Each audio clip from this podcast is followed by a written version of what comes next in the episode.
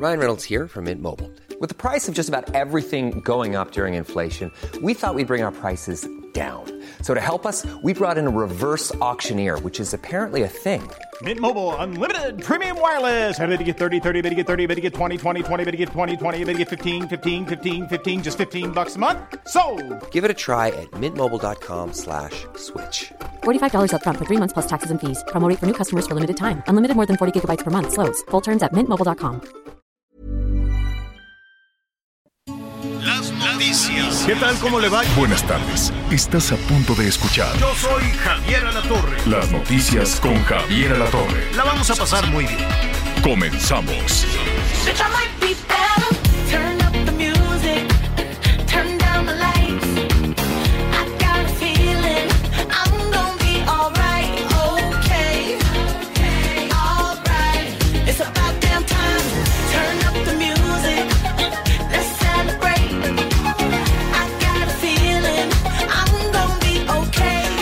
Oiga, bueno, pues eh, qué gusto saludarlo, ¿eh? Qué gusto, qué gusto saludarlo. No sabe qué bonita mañana, transparente. Amanecimos con una luna, además, ayer en la noche, la luna con una luminosidad. Bueno, ¿qué quiere que le diga? Parecía mediodía. Una luna hermosísima. Todavía hoy vamos a tener un cacho, un cacho de luna. La ciudad bien bonita. No hay nadie. Todo está en su casa oyendo el radio. Qué bueno, me da muchísimo gusto. No salga a la calle, quédese así el resto del año. Y este, y así nos la pasamos todos, todos muy bien. Sobre todo los que tenemos que andar en la calle. Qué bonito se siente llegar a tiempo y que, y, y que no ver a la gente peleando, ni, ni todas esas cosas que suceden de pronto en la calle cuando está el tráfico. Cuando hay estos días de, de muchísimo movimiento, no les da el síndrome del político, todos se pelean. No, usted no, no sea como los políticos, usted no le haga caso a los políticos, usted sea ciudadano de bien, ciudadano decente y aléjese lo más que pueda, lo más posible de todo aquello que huela a político. Entonces, sí, son... Ay, Dios santo. Bueno, ya le, ya le contaré. Estamos oyendo a Lizzo. Em, ella es esta, esta chica que tiene una historia que al ratito la vamos a platicar con, con, este Gonzalo Oliveros, que anda siempre en estos temas de, de la música. Y esta chica que eh, gan- ganó este, un Grammy con About Damn Time es algo así como ya era hora, ¿no? Entonces, este, Lizo ganó, me da muchísimo gusto. Y esta chica tiene una historia, no hace mucho, Anita Miguel. Lizo, esta, esta cantante, este, de, de, es, es ¿no? Es una cantante como las, las modelos de talla extra. Y ella ni se mortifica ni nada. Y me parece muy bien en el término de no eh, repetir estos agobios de las cantantes espiritufláticas, o sea, súper flacas que, que luego son un agobio para muchas jovencitas. Ah, está la otra cara de la moneda que sería promocionar eh, un tema de obesidad o normalizar un tema de obesidad cuando los, ahí están los asuntos de salud. Pero en fin, es otra cosa. Entonces ella no hace mucho dormía en su coche, ¿eh? Dormía en su coche casi casi como indigente, batalló muchísimo para que le dieran una oportunidad, ¿no? Para que ella pudiera demostrar su talento y ahora pues mire, está ahí en los cuernos de la luna. Qué bueno, se ganó este reconocimiento. Al ratito le vamos a decir este cuántos reconocimientos más se han este ganado. Anita Lomelí, ¿cómo estás? Hola Javier, Miguel, pues muy contenta de escucharlos, de saludarlos, ¿no? Es puente trabajado, pues es una, un buen augurio. Y esto Claro. que decías del ISO, qué importante. Hay casos ah, también en México, tendremos oportunidad de platicarlos en otro momento. Pero fíjate que el tema del ISO es interesante eh, en muchos sentidos, sobre todo porque habla de una aceptación. Si tú quieres salir adelante en cualquier aspecto de tu vida, empezando pues por la salud, tienes que aceptar que tienes un tema, ¿no? Porque hay personas que son gorditas, ¿no? Que tienen un sobrepeso, pues porque así se sienten bien. Esa es, es su constitución. No están enfermas. Hay quienes padecen enfermedades. Entonces, pues ajá. uno no puede pasarse la vida caminando y juzgando gordo, flaco, gordo, flaco, feo, bonito, chaparro. No, no es así. Hay una historia que contar detrás de cada persona. Y bueno, este, ella empezó por decir, bueno, pues así soy. Y así soy una fregona. Entonces, vámonos para adelante con lo que sí tengo, que es talento en abundancia y carne. Y le ha ido muy bien. Eh, Pero sí es todo un tema polémico en el- cuando se habla de obesidad y de salud, porque pues dicen, es, es promoverlo, pero yo siento que no va por ahí.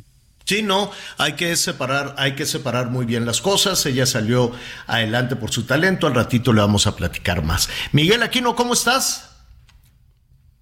¿Cómo estás, Javier Anita, amigos? Me da mucho gusto, mucho gusto saludarlos iniciando esta semana. Nosotros muy activos, mucha gente descansando. En esta ocasión los saludo desde Tulum, Quintana Roo, donde, por cierto, bueno, pues aquí amanecimos nuevamente con lluvia. Fíjate que todo el fin de semana ha estado lloviendo en la zona del sureste. Sinceramente, aquí es muy distinto cuando llueve porque no se inundan las calles y no se genera el caos y no ves basura por todos lados como de pronto sucede en algunas partes de, este, de esta bella república, pero con una, con una mañana muy fresca, con una mañana bastante agradable y eso sí, una cantidad importante de turistas.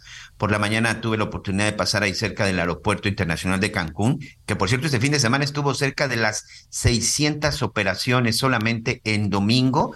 Operaciones me refiero de aviones que aterrizan, aviones que despegan, un número, un número muy importante. Pero bueno, pues este puente vacacional, muchos lo disfrutaron. Bendito sea aquel que pudo descansar en este puente constitucional, señor, del 5 de febrero. Un puente que también va a quedar para el recuerdo con la celebración de ayer en Ah, Querétaro. por andarse picando los ojos. Ya por eso les decía, usted no se porte como político en las calles. Déjelos ahí, en su entorno, ellos solitos, de eso viven, es su gasolina, es su motorcito, quítate tú, te odio y tú a mí me respetas. Ya ve, ya ve, ya ve, ya ve cómo son. Es, a veces es un poquito cansado, es un poquito agobiante que sean tan, tan, ¿cómo le diré? no sé, de pronto demasiado narcisismo de todos, de toda la clase política. Justo el fin de semana, Anita Miguel, que pues sí, lo, lo- lo- quienes trabajamos el fin de semana, pues estuve un poco reflexionando sobre todo porque ya está el bombardeo de en la zona metropolitana y en el Valle de México, el bom- en borban- bombardeo de campañas. Dicen que es pre-campaña, pero es de campaña de, en, la radio, ¿no? Entonces, este, te dicen, "Ah, este mensaje está dirigido a no sé qué, a los militantes del partido, tal", ¿no? Y entonces, ¿qué hacemos los que no militamos en ningún partido y no somos simpatizantes de nada que huela a política? Pues ni modo, los tienes que escuchar. Y entonces, este, me quedé pensando, ¿quién sería mi candidato ideal en el 24? A propósito de, corcholatas o de la oposición o del PRI, del PAN o de todos los que han levantado la mano. Y sabes qué se me, se me antojó muchísimo, Anita Miguel. Yo votaría por un candidato o candidata que supiera manejar este vehículo de chapopote y que supiera tapar baches. Ah, cómo me encantaría. Esa sería, pero que no lo hagan como las promociones, así que ya ves que luego van los políticos y plantan un, un pinito y se les seca el pinito porque ni siquiera tienen buena mano para eso, ¿no? O andan así haciendo como que pintan o como que barren escuelas o como, como que pintan bardas y se van corriendo así, ya quedó, sí, ya, quítate, ¿no? No, me encantaría alguien que supiera trabajar. ¿A poco no?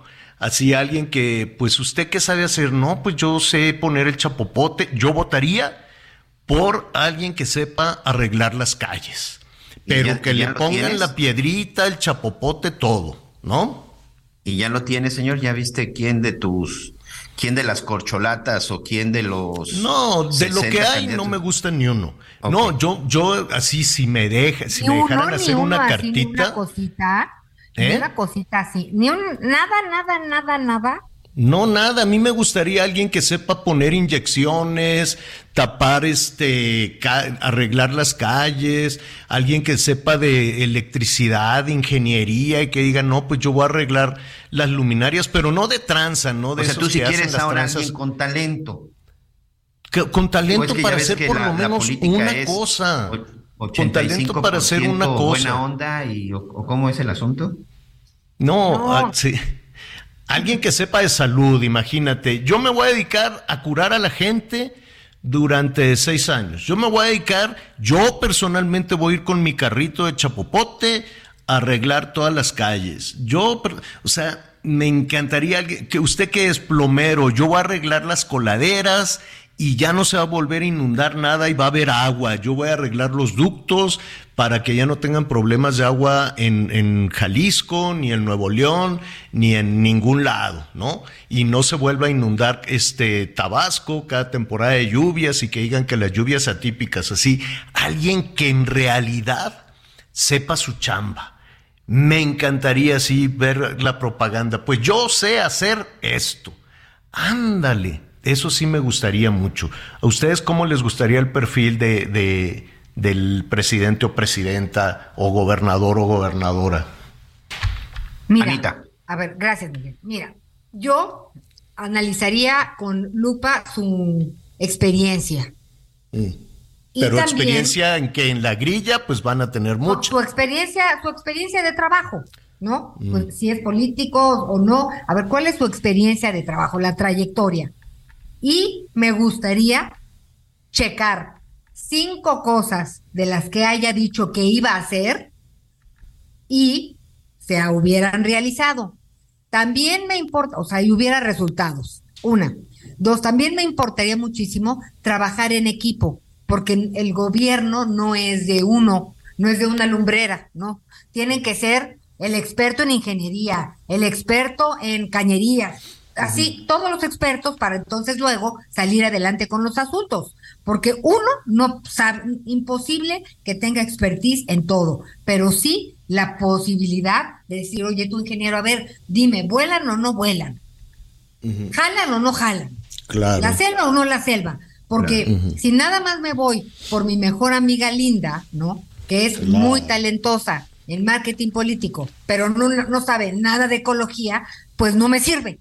Me ape- o sea, no- claro. Entonces, con esas dos cositas yo Son, me son iría. cosas muy, muy simples, pero que realmente la política es otro asunto, ¿verdad? Como que no, no les interesa saber de estas cosas. A Yo ver, les- Miguel, yo- a ver si nos va a dar un huesito, Miguel. Yo les voy a dar mi, yo les voy- lo voy a simplificar. Que sepa escuchar, Mm. que aguante las críticas y sobre todo que sepa escuchar consejos, No, que no sepa rectificar y lo más importante, que desde que estuvo en campaña sepa exactamente de qué tamaño es el toro y qué tan bravo es, Ah, porque bueno. no se vale quejarse cuando ya haya llegado. Si Claro. tiene esas características, díganme quién es y yo voto. Uno, que sepa y que esté consciente a dónde está llegando y los problemas que está enfrentando, que sepa escuchar y que aguante las críticas.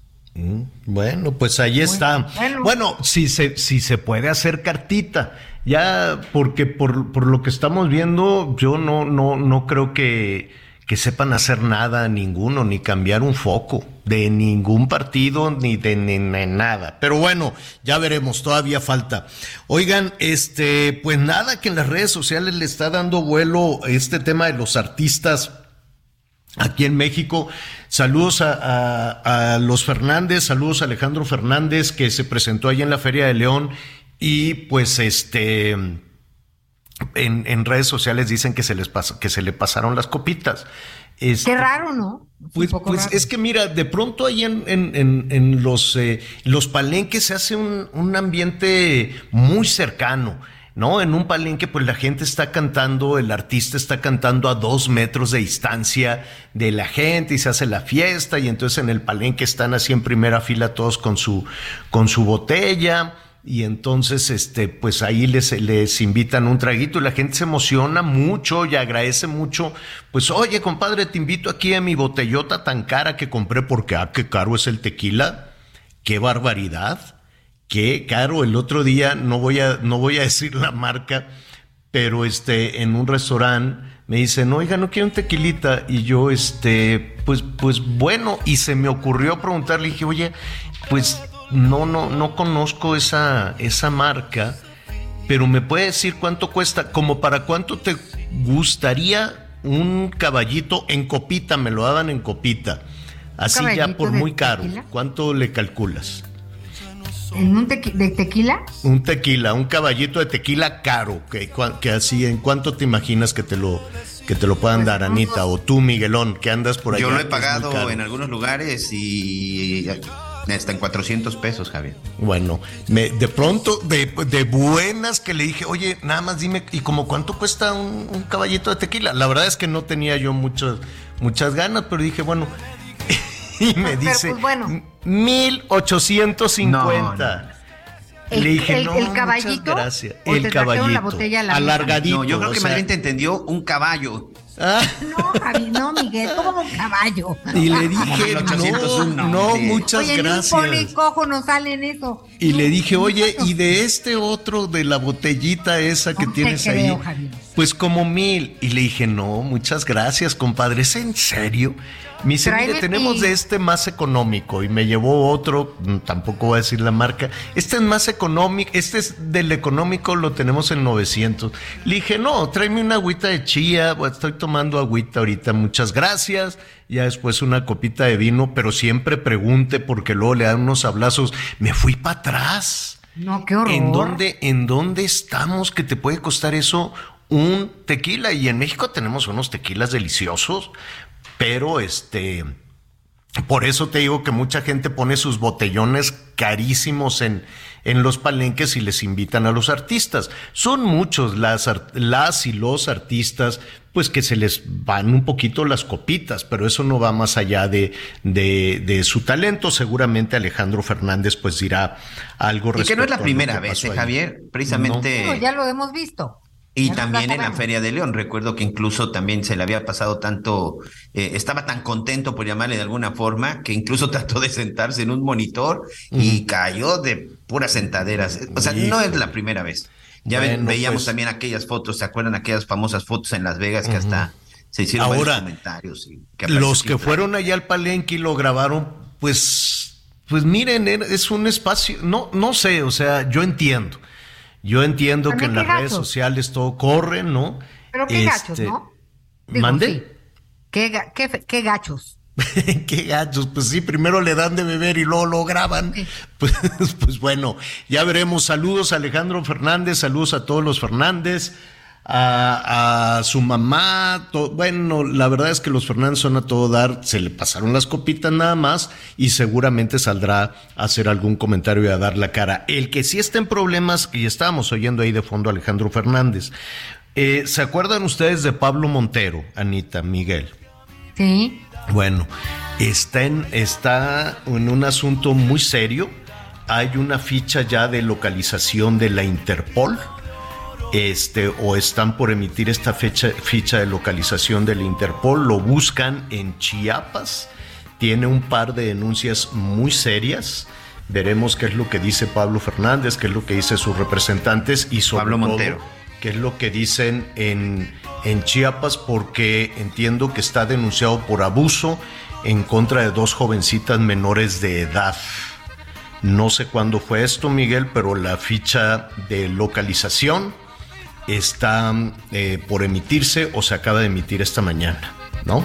Sí, esta acusación se presentó hace aproximadamente dos semanas, de acuerdo con la información que, que hemos podido confirmar, Javier. Esto ocurrió aparentemente en un concierto en la zona de Tapachula, en Chiapas. La denuncia es exactamente del 20 de enero, en donde supuestamente eh, se da este presunto abuso sexual en contra de dos menores de edad, quienes son las que ellas fueron a presentar la denuncia. Supuestamente esto ocurrió después de que Pablo Montero había dado un concierto en Tapachula, Chiapas. Esto es hasta el momento lo que se ha estado lo que se ha estado manejando. Incluso eh, al revisar las redes sociales de Pablo Montero, no, bueno, pues prácticamente tiene muy poca, muy poca actividad. Ahorita ya esta ficha de localización, como tú bien dices que ya tiene la Interpol, fue solicitada por un juez al estado de Chiapas y también con el apoyo en el estado de Nuevo León, porque como bien sabemos mucho, que también aquí en la zona de Quintana Roo, si no me equivoco, en Playa del Carmen, tiene una casa Pablo Montero, ¿eh? Este, yo sé dónde está, igual en unas me voy a dar una vuelta a ver si por ahí anda. Que te, anda cuen- Pablo que te digan, ¿no? Pero yo que no te entiendo diga. qué hizo. Abuso sexual en contra de dos menores de edad después de haber dado un concierto en Tapachula, Chiapas, el 20 de enero, Anita. Esa es la acusación, no tengo más datos, pero sí, el delito es abuso sexual. Que el Pues abuso sexual serio. puede ser tocamientos. Pues ve- veremos, este, porque pues también es una, es una carrera a trompicones que ha llevado de alguna manera Pablo Montero, pero independientemente de las cuestiones que, que han este, sucedido en el pasado. es un pues, chavo, un Javier, asunto. perdón la interrupción, que también ha batallado con adicciones y sobre todo con asunto, con asunto de alcohol declarado por él mismo, ¿eh? Declarado por él mismo y que ha estado ahí en tratamientos y todo este, y todo este asunto. Oiga, eh, bueno, pues ya estaremos ahí tratando toda esta situación. Vamos a estar con el terremoto en, en Siria, con el terremoto en Turquía, un asunto terrible porque minuto a minuto pues se van eh, modificando. Fue un terremoto muy fuerte, casi 8, eh, casi 8 de intensidad, 7, 7.8 y pues muchos edificios fueron eh, se fueron derrumbando. Ya las autoridades mexicanas han dispuesto, desde luego, hay siempre mexicanos en diferentes partes de- del mundo y al parecer hasta el momento no se reporta ningún mexicano en la en la zona del sismo. Esto era al eh, al sur de Turquía, al norte de Siria. Es una región que le afectó a los dos, eh, a los dos países y bueno, en redes sociales pues hemos visto también cómo se, cómo se han eh, dispuesto, han circulado muchísimas imágenes, cómo los edificios caen, algo que los mexicanos desafortunadamente hemos, hemos conocido, algo que los mexicanos hemos sufrido y que ahora están sufriendo por allá en Turquía. En un ratito más se hablaba ya de 1.600, 1.800 eh, víctimas.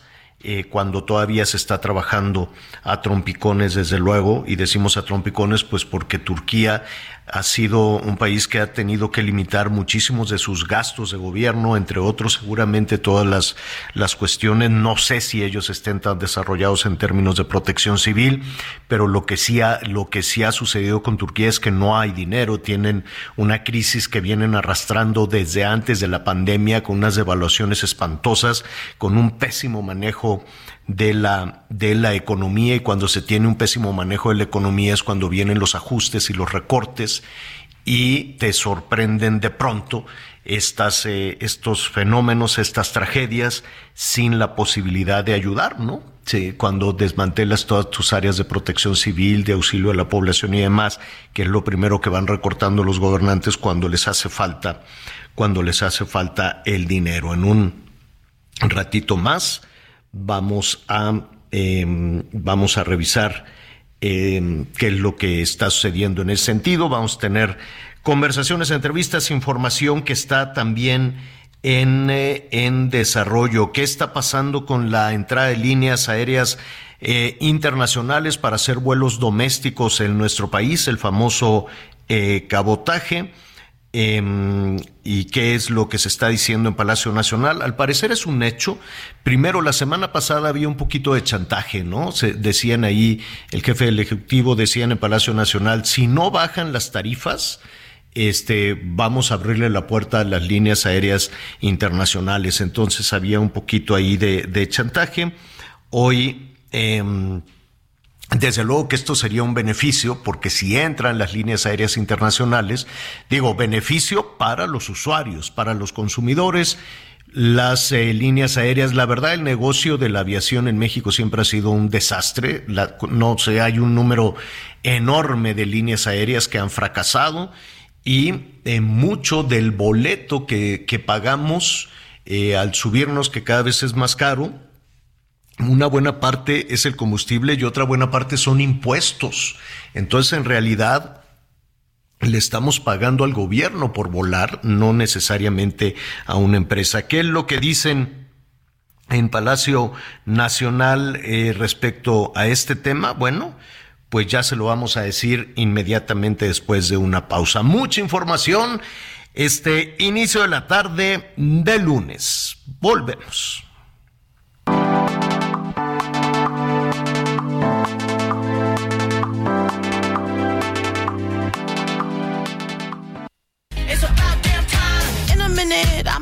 Sentimental man or woman to pump me up. Feeling fussy, walking in my Balenciennes, trying to bring out the fabulous. Cause I give a fuck way, too much. I'ma need like two shots in my cup. Wanna get up, wanna get down. Mm, that's how I feel right now.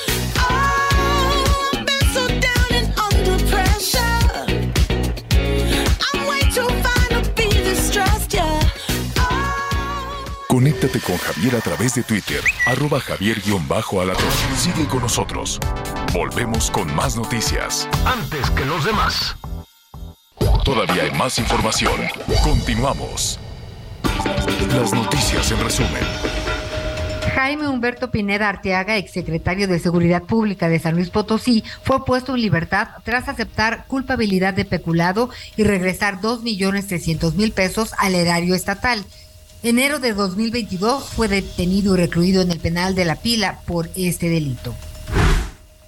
Este domingo se registraron ataques armados en los municipios de Calera y General Enrique Estrada, en Zacatecas, donde al menos ocho personas fallecieron.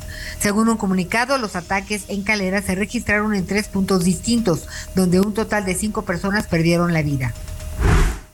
La Embajada de México en Turquía reportó que ningún mexicano ha resultado afectado por el sismo magnitud 8.1 que impactó al país, de acuerdo a las autoridades. No hay reportes de congresionales afectados hasta el momento, sin embargo los trabajos de búsqueda aún continúan.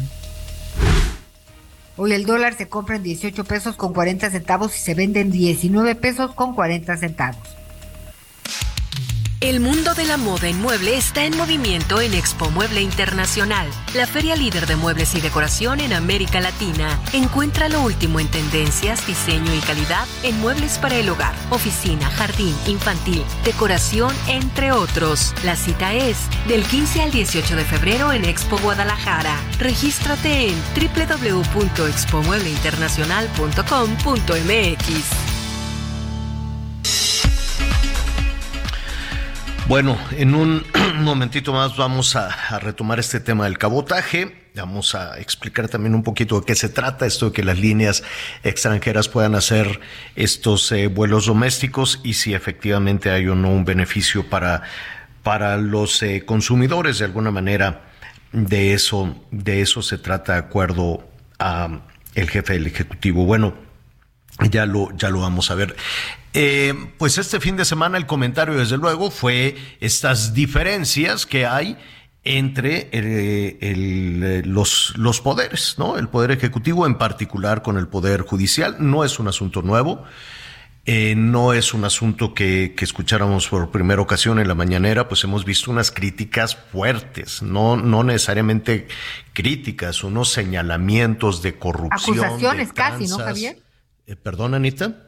Hasta acusaciones podría Sí. decirse. Sí, sí, sí, acusaciones fuertes contra el Poder Judicial, contra los jueces, en fin, eh, no, no, no es un asunto, no es un asunto nuevo, que se agudizó cuando, pues, este, el- el- la, la Suprema Corte de Justicia de la Nación, pues eh, eligieron a su a su nueva titular, ¿no? A quien iba a presidir el poder judicial de la Federación y este y esta decisión re- recae en la ministra Piña Hernández, Norma Lucía Piña Hernández. Evidentemente esa situación no gustó en Palacio Nacional, no lo dicen abiertamente, pero el poder ejecutivo quería tener el control desde hace muchísimo tiempo, quería tener el control del poder judicial y evidentemente tiene, ¿no? Tiene el control del poder legislativo, ¿no? La Cámara de Diputados, no necesariamente la de senadores, pero sí la Cámara de Diputados, pues no, no, no tiene ningún empacho en decir sí, estamos a las órdenes. eh, eh, de- del presidente de la República y eso es un honor. Sin embargo, con el presidente de la Cámara, pues también la semana pasada Santiago Krill le recetaron sus, sus estate quietos, ¿no? Y, también con, con críticas muy fuertes. No es un asunto que se esconda, no es un asunto eh, que, no parecería que es necesario cierto disimular un poco cierto recato no del poder ejecutivo queriendo dominar a los otros dos poderes y eh, sobre todo en un evento como el, eh, el de este fin de semana en un evento como el de ayer donde pues queda quedaría de, de manifiesto cuando estamos hablando de la Constitución, cuando estamos hablando de la Constitución del eh, 17, cuando está puesta la mesa de las leyes, pues que este es un Estado que tendría tres sólidas bases, ¿no? El poder legislativo, el poder judicial y el poder ejecutivo. En los hechos no es así. Y la verdad es que con un poco de morbo queríamos ver cómo sería esta reunión entre la ministra, entre el presidente, la ministra Piña Hernández y el presidente de la Cámara de Diputados. Y acabó siendo algo... eh, Salvador, Salvador García Soto, me da muchísimo gusto eh, saludar. Ah, no, todavía no lo tenemos, en un momentito más lo vamos a tener. Terminó siendo algo eh, muy ¿Ríspido no sé, queda, queda muy de manifiesto el berrinche, no necesariamente el presidente. No, ríspido. No necesariamente el presidente. Yo creo que la gente a su alrededor dice, alejen, quítenle de, quítenle de la vista a la ministra y a Krill y aléjenlos de aquí. Y entonces viene la confusión. No era un evento de Palacio Nacional, no es un evento como el de la marcha, no es un evento para este, lanzarle vivas y porras al presidente, que ha sucedido, no es la primera vez que eso sucede en Querétaro, ¿no? En gobiernos anteriores, pues se convierte también en el Día del Presidente cuando debería ser el Día de las Leyes, el Día de la Constitución y tendría que ponerse en primer término a este documento, a este acuerdo entre todos los mexicanos, la Constitución de 1917. Pero en los hechos se convierte en una suerte de homenaje al presidente en turno. Así ha pasado desde hace muchísimo tiempo, hasta que pues las cosas cambiaron también. Eh, cambiaron también un poco y parecía, pues, eh, mire, quiero encontrar las palabras justas, pero mejor vamos a saludar a Salvador García Soto, que ya lo tenemos en comunicación. ¿Cómo estás, Salvador? Qué gusto saludarte. Querido Javier, qué gusto escucharte y saludarte. Un saludo a toda tu audiencia. Muy buenas, buenas, buenas, buen día. Oye, ¿qué opinión te merece lo que sucedió en Querétaro? Te estaba escuchando y tienes toda la razón. Yo creo que hay, hay confusión, no de ahora lo dices bien, pasaba en otros sexenios, pero ayer fue muy marcado también, y hay que decirlo, eh, que, que quisieron hacer de este evento un evento del presidente López Obrador cuando en realidad es un evento republicano. Eh, eh, como pocas veces se reúne la República en pleno, en el teatro precisamente denominado así de la República de Querétaro, para recordar esta esta constitución, esta carta magna que nos rige Javier y que fue producto precisamente de los acuerdos entre los diferentes, entre los que pensaban distintos, los que entre los que hicieron la Revolución Mexicana y que le dieron causa a todas esas ideas e, e ideales que eh, dieron que dieron nacimiento a esta lucha histórica de los mexicanos. Creo que lo que mencionas es muy cierto y que también lo que vimos ayer es algo inédito, Javier, el, el romper con esta cultura presidencialista eh, eh, fue bastante marcado, mm, mm, pues, prácticamente desde la llegada del presidente hay una serie de desencuentros, de desaires, de descortesías por parte primero del presidente, luego de la ministra presidenta de la Corte, que hablan pues de lo que emergió ayer en Querétaro, que se hizo público. No es nuevo, Javier, ya había, había tenido algunos antecedentes en privado, lo hemos venido comentando y, y publicando en la columna Serpientes en Escaleras, y la verdad es que emerge ayer de una manera bastante gráfica y muestra que hay una em, pues una especie de, de ruptura política entre poderes marcadamente entre la corte y la presidencia de la república. Y eso es lo, creo lo que se vio ayer Javier en estos hechos en estas imágenes que hoy están dando mucho de qué comentar. Así es, hay que eh, compartir y tal vez eh, poner un poquito en, en antecedente a nuestros amigos en el país, Salvador, de que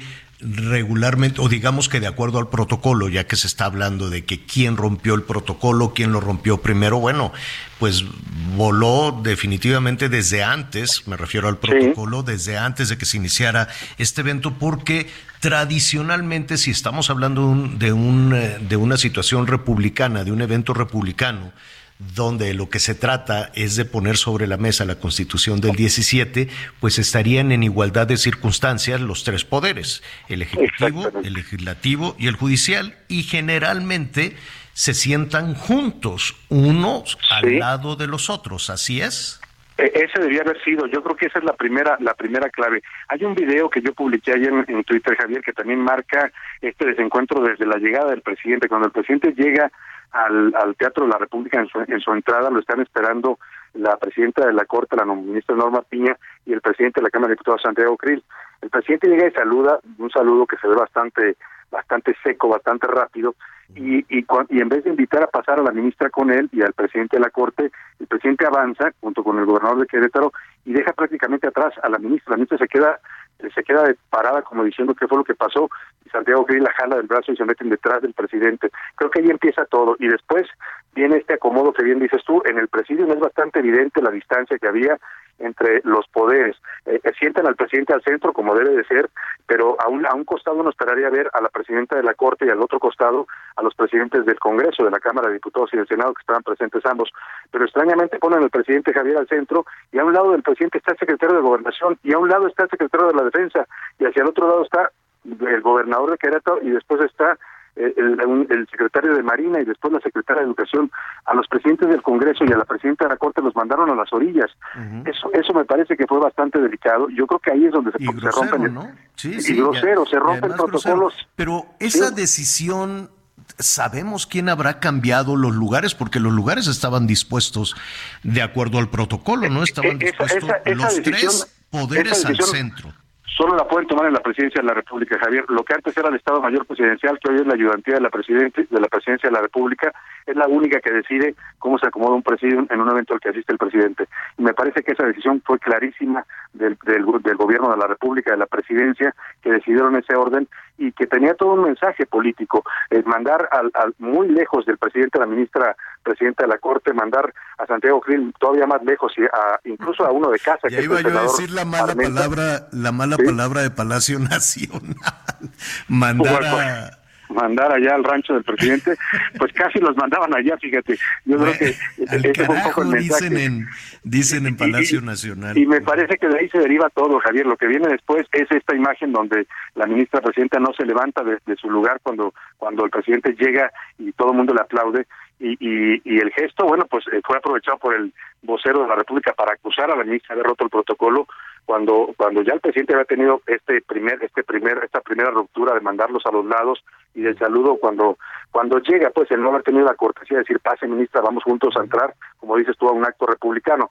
Pero eh, lo que viene después pues ya son una serie de digamos eh, la ministra reacciona de esa manera no se levanta no aplaude tampoco está obligada a hacerlo pero pudo haberlo hecho digo, normalmente se hace pues Es lo que te iba a preguntar, ¿los poderes están obligados a aplaudirse aplaudirse. unos a No, otros? no, la verdad es que no, los poderes son pares, Javier.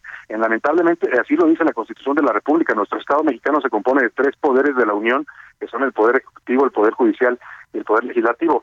Sí tenemos una cultura presidencialista histórica, el presidencialismo ha dominado en México a lo largo de nuestra historia como, como democracia y como república, y esto ha hecho que muchos piensen que el presidente está por encima del, de la Corte y del Congreso, cuando en realidad son pares, así lo marca la Constitución. Y el gesto de la ministra supongo que obedece a lo que te decía yo, si el presidente no tuvo la cortesía de caminar con ella en la entrada, pues seguramente la ministra dijo, bueno, yo no tengo tampoco por qué aplaudirle. No está obligada, pero sí es un, act- un acto significativo de protesta por parte de la ministra, que es aprovechada por el vocero presidencial para acusarla a ella de romper el protocolo. Y ya lo que viene después, pues ya son, digamos, como cuando estás en la escuela, Javier, y te peleas con un compañerito, y ya de ahí nada más es sacarte la lengua de cada que lo ves o Pues mira, hacerle caras, ¿no? Sa- ¿Sabes qué se podría aprovechar antes de ir con Anita Lomelí que, que, que te quiere preguntar? Este, ta- tal vez y con y enfriando un, un poquito los ánimos se podría eh, aprovechar esta situación y ver la parte positiva de independencia de cada uno de los poderes y resolver que no necesariamente se tienen que aplaudir unos a otros. Y si es una cuestión de protocolo y se tiene que cambiar y se puede cambiar, pues mira, yo la referencia que tenemos, que es normal, es lógico tener esa referencia del Congreso de los Estados Unidos, Nancy Pelosi no necesariamente le aplaude, a todos los presidentes, ni, ni el- la bancada republicana o la bancada demócrata son respetuosos cuando llega el presidente a dar su informe, se ponen entonces pie- de pie, pero no es aplaude una vez y otra vez, ¿no? Cada, Exacto, Es- eso que dices me parece la, la, digamos la, la lección más sensata de todo esto. En vez de bien lo dices atizar las diferencias que ya son evidentes, ya se habían expresado. El presidente tenía varias semanas, Javier, lanzando mensajes fuertes contra la presidenta de la Corte, contra los jueces, hablando de la corrupción de los jueces, hablando de la llegada de la ministra presidenta. Esto ya estaba cantado, afloró ayer públicamente, pero quizás tienes toda la razón. Lo mejor es sacar esa, digamos, esa parte positiva que es, ok, pues son iguales y si no se quieren respetar los protocolos y no quieren ser tan tan tan efusivos uno con otro, pues está bien mientras se entiendan y mientras tengan una relación institucional y operen los asuntos que tienen que operar del Estado mexicano, lo demás no dejan de ser eso, formas y protocolos. Anita Lumeli. Gracias, Javier. ¿Qué tal, Salvador? ¿Cómo estás, Anita? Qué gusto escucharte. Esta charla y esta reflexión, yo ayer pensaba, mira, está el manual de Carreño, ¿no? Está el sí. protocolo político, Sí. evidentemente, para cada ceremonia, ¿no? El Día de la Bandera, cosas que sabemos desde que somos chicos.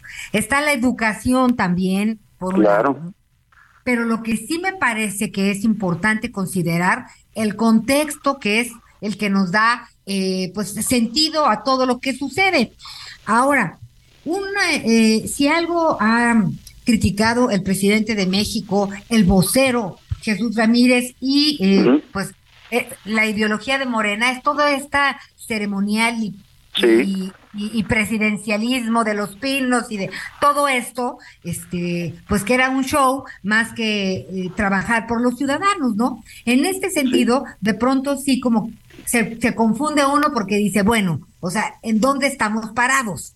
¿No? Exacto. Si las- en ninguno, me he cansado de buscar, seguramente ustedes tendrán una mejor idea, en dónde Ajá. exactamente dice que en la ceremonia de la Constitución, porque hay protocolo para cada ceremonia, Sí. lo más que me he encontrado es que no se puede dejar solo del lado derecho o izquierdo al presidente o al gobernador, eh, que son los de mayor, al, al- al- al personaje de mayor envergadura de cada ceremonia. Si se levanta uno, pues el otro se tiene que recorrer para flanquearlos.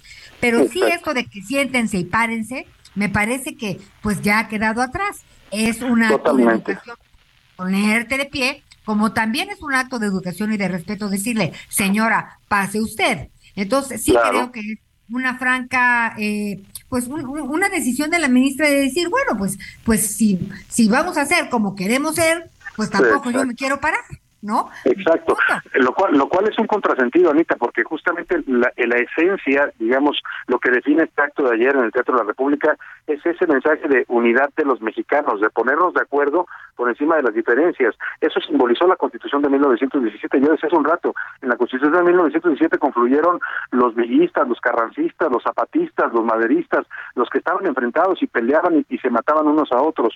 Por eso era importante el evento de ayer, pero tienes toda la razón. Hay una incongruencia, me parece, de- desde, desde la presidencia de la República y concretamente desde el vocero presidencial, cuando exhibe esta imagen quejándose de que la ministra violó el protocolo, cuando exactamente el discurso de López Obrador era que él quería acabar con todo este boato presidencial, con toda esta faramaya que rodeaba al presidente. Por eso eliminó el Estado Mayor Presidencial, por eso dejó de viajar en el avión presidencial, por eso dijo que él iba a ser austero y creó esta ley de austeridad. Entonces, sí es una incongruencia y yo creo que incluso el vocero se excedió porque hoy mismo el presidente por la mañana en, la- en su conferencia lo corrige. El presidente dice que qué bueno que la ministra no se levantó porque eso habla de que los ministros ya no necesariamente obedecen al presidente como ocurría antes. Entonces, pues sí creo que hay una serie de mensajes encontrados, sí creo que eh, junto con las nuevas y la nueva ideología que predica eh, la 4T y el presidente, pues chocan todavía con la cultura presidencialista porque yo vi el momento que le aplauden al presidente cuando termina su discurso y duró cerca de dos minutos el aplauso y yo decía, bueno, está bien, es el, el discurso del presidente, fue un buen discurso, como fueron nosotros también, pero ¿dónde, por qué esta necesidad de estar eh, eh, exaltando constantemente la figura del presidente por encima de los otros poderes. Yo creo que eso es algo que tiene que acabar y quizás quizás el mensaje, lo decía bien Javier, de lo que pasó ayer es ese, que los mexicanos entendamos que sí, el presidente es una figura importante, es el jefe del Estado mexicano, pero que junto con él van a la derecha y a la, y a la izquierda al mismo nivel los dos poderes de la Unión. Definitivamente, Salvador, pues eh, hay que recomendar, danos tus redes sociales, échale un ojo a, a, Serpientes y Escaleras hoy, viene muy muy claro lo que sucedió, y este, y nada, pues te oímos a la una. Ahí estamos a la una, Javier, y en arroba ese García Soto en Twitter nos pueden seguir también, ahí estamos siempre comentando y opinando. Muchísimas gracias, Salvador, te escuchamos en un ratito más. Muchas gracias, un abrazo a ambos. Mm, gracias, oiga, rápidamente vamos a, a, Hidalgo, qué explosión esta, qué cosa, este, tan, tan, eh, tan fuerte, voló una, voló una pipa, y además la pipa voló ahí en una, en una gasolinería, pues entonces imagínese usted lo que, todo la, el, el, el, miedo que generó. Leonardo Herrera, nuestro compañero corresponsal de Azteca Noticias, allá en Hidalgo, ¿cómo estás, Leonardo? Lo estamos recuperando, señor, porque ah. precisamente ya sabes, como siempre leo, en la calle, pero en unos segundos más está con bueno, nosotros, Leonardo. Mientras tanto, hay novedades este, alrededor de todo este escándalo que ha perseguido al Cruz Azul, Miguel. Sí, Javier, fíjate que el día de ayer, quien fuera el director de recursos humanos de Cooperativa Cruz Azul fue detenido en la Ciudad de México, Noel Calvo Morales, fue detenido al sur de la Ciudad de México. De pronto uno no entiende muchas de estas cosas. Noé Calvo es parte de este, pues de este grupo de cooperativistas y sobre todo de directivos de Cruz Azul acusados de, de, administración fraudulenta y pues fue detenido en la capital del país a pesar del orden de aprehensión, pues se ve que no andaba muy escondido, que digamos. Y Noé Calvo Morales, bueno, pues ya fue puesto a disposición de las autoridades. Esto es parte de las acusaciones que contra de Guillermo Billy Álvarez y la, y la directiva pasada de Cruz Azul. Las noticias con Javier Alatorre. Te estamos escuchando, y, eh, Anita. Ah, ahí, ahí estamos. Ahí te decía, esta es parte sí. de las acusaciones que hay en contra de Guillermo Billy Álvarez y algunos directivos de Cooperativa Cruz Azul por haber aparentemente pues defraudado a los cooperativistas y haber eh, pues hecho uso ilegal de 43 mil 200 millones de ¿Qué? pesos. Eso ver, es pero lo se los robaron, los malgastaron, ¿qué, qué, los te... malgastaron, se los llevaron, hicieron mal uso, no los comprobaron, no los acreditaron durante toda la administración. Además de Noé Calvo Morales, también hay órdenes de aprehensión. Noel Calvo Morales ya fue detenido. Él fue el director de recursos humanos de Cooperativa Cruz Azul. Faltan por ser detenidos Guillermo Billy Álvarez Cuevas, su hijo, Guillermo Robin Álvarez, Raúl Antonio Enríquez López, Jorge Fernández Rodríguez, Ángel Jiménez García, Mario Sánchez Álvarez, Armando García Lugo y Apolinar Ortiz Hernández. Todos ellos tienen orden de aprehensión por el mismo delito, tiene que ver con este desvío y administración fraudulenta. Ellos, a pesar de que ya habían solicitado amparos, bueno, pues un, un, juez se los echó para atrás y hoy no hay forma, ¿eh? Serán detenidos y presentados a las autoridades después de esta denuncia que presentaron los integrantes de Cooperativa Cruz Azul desde el año 2020, Javier. Válgame Dios, entonces, pero hay órdenes de aprehensión en contra de todos estos. De, de... Sí, sí, sí, encabezados por Guillermo Billy Álvarez y su hijo Guillermo Robin Álvarez. Vale. Todos ellos tienen órdenes de aprehensión. Son uno, dos, tres, cuatro, cinco, seis, siete, ocho. Eran nueve personas, pero bueno, ya fue detenido Noé Calvo. Faltan por ejecutar ocho órdenes de aprehensión por este desvío y este fraude de 43 mil 200 millones de pesos. Con razón, el Cruz Azul no da una, Javier. Qué barbaridad, ya sé.